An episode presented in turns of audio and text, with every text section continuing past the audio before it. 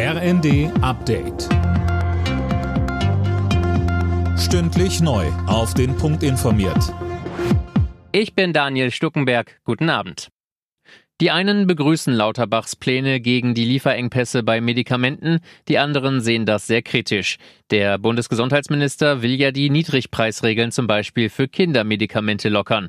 Alina Tribold fasst die Reaktion zusammen. Die Pharmabranche begrüßt Lauterbachs Pläne. Auch für die Kassenärzte geht das Ganze in die richtige Richtung. Die gesetzlichen Krankenkassen sprechen dagegen von Weihnachtsgeschenken für die Pharmaindustrie.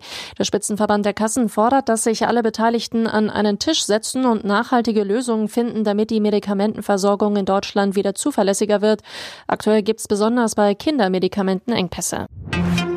Bundesbankpräsident Nagel rechnet damit, dass die Löhne in Deutschland in den kommenden Jahren deutlich steigen werden.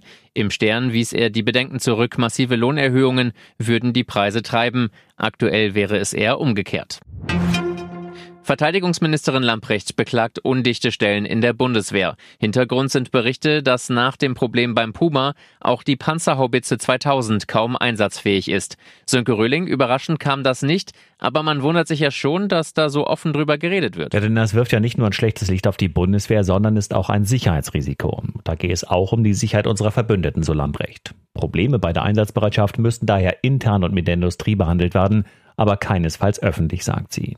Für die Opposition ist das natürlich ein gefundenes Fressen. In der Union ist man ohnehin der Ansicht, dass Lambrecht ihren Laden nicht im Griff hat. und da passt dieses Veröffentlichen von internen Informationen absolut ins Bild. Buenos Aires ist heute eine einzige große Party. Zigtausende Menschen feiern in der argentinischen Hauptstadt ihre Fußball-Weltmeister. Mit einem offenen Bus machten sich die Spieler auf den Weg durch die ganze Stadt bis zum Obelisken im Herzen von Buenos Aires, bejubelt von ihren Fans.